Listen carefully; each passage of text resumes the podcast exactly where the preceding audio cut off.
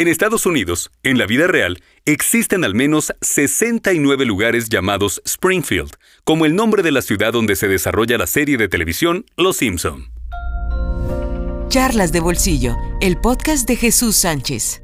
Hola, bienvenido al episodio número 5 de Charlas de Bolsillo. Yo soy Jesús Sánchez y me da mucho gusto que me acompañes aquí, donde estaremos charlando brevemente de cosas y casos que me parecen interesantes y que me encantaría compartir contigo.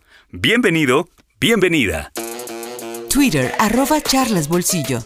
Facebook, arroba charlas de bolsillo FB. Instagram, arroba charlas de bolsillo. Charlemos de un tema un tanto fuerte, digamos. Tú sabes que en Internet circula una gran cantidad de información respecto a este tema, pero ¿realmente en China se comen a los perros? ¿O se trata solamente de una leyenda urbana? Te cuento lo que encontré. Un nuevo episodio cada martes. Para poder realizar este podcast y para poder responder a la pregunta de si en China verdaderamente se comen a los perros, me di a la tarea de hablar con algunas personas que han vivido en China, algunas que han visitado el país y otras más que son originarias de allá, a quienes por cierto les agradezco mucho todo lo que me contaron. La respuesta es sí. En China sí se comen a los perros, pero no todas las personas lo hacen, ni todas las personas lo aprueban. Mucho hemos escuchado sobre el macabro Festival de la Carne de Perro en Yulin, en donde, según datos de la organización Human Society International, en su momento cúspide, se llegaron a sacrificar entre 10.000 y 15.000 perros durante este evento. Y si te parece una cantidad grande, prepárate para los datos que te diré más adelante. Por supuesto, las voces a nivel internacional se han levantado respecto a esta situación, y aún más después de la pandemia del coronavirus. Afortunadamente, en ciudades como Shenzhen, el gobierno chino prohibió estrictamente el consumo de carne de perro y gato en esa ciudad. Quise saber un poco más y encontré una organización llamada Animals Asia. Ellos han realizado investigaciones que denuncian lo preocupante de la situación en ese país. Según lo que publican en su sitio web animalsasia.org, en China anualmente se matan, escúchalo bien, a 10 millones de perros para consumo humano. Surgen muchas preguntas, y la primera de ellas es ¿de dónde obtienen esa cantidad de animales? Se supone que los obtienen de granjas que se dedican a la crianza de perros destinados a ese fin. Sí, en China hay granjas que crían perros para consumo humano. Sin embargo, la organización reporta que durante las visitas que realizaron a dichas granjas, ninguna evidenció tener la capacidad de producción para satisfacer la cantidad de carne de perro que se consume en el mercado chino. Imagínate, repito, se estima que se comen a 10 millones de perros al año. 10 millones.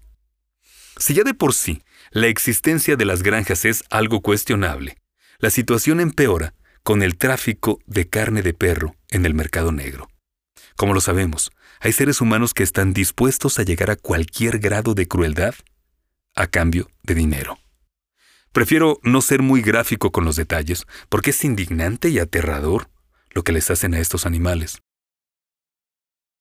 El CEO de Animals Asia expresa en su sitio web que sus investigaciones apuntan a lo que ya se sospechaba, el robo masivo de perros de compañía para sacrificarlos. Es decir, al no poder producir la cantidad de animales que el mercado demanda, se los roban. Por ejemplo, es posible encontrar en Internet videos de cámaras de vigilancia que han sido publicados por personas que han denunciado que delincuentes se han metido a sus casas para robarles sus mascotas.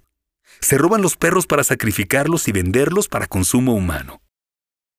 Un destino similar tienen los perros extraviados o callejeros cuando caen en manos de estas personas. Los atrapan, los sacrifican, los venden, los consumen. En la gran mayoría de los casos con predominio de violencia.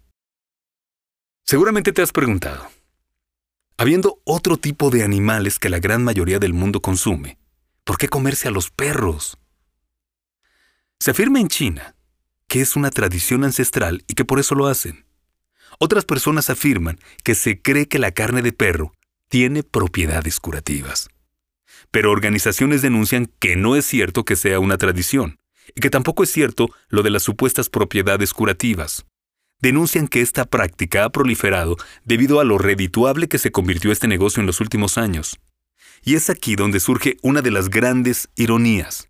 Las personas que creen que consumir carne de perro mejorará su salud deberían de saber que las condiciones de higiene con las que se maneja este tipo de carne que llega a su plato son menos que precarias en la mayoría de los casos. No hay higiene.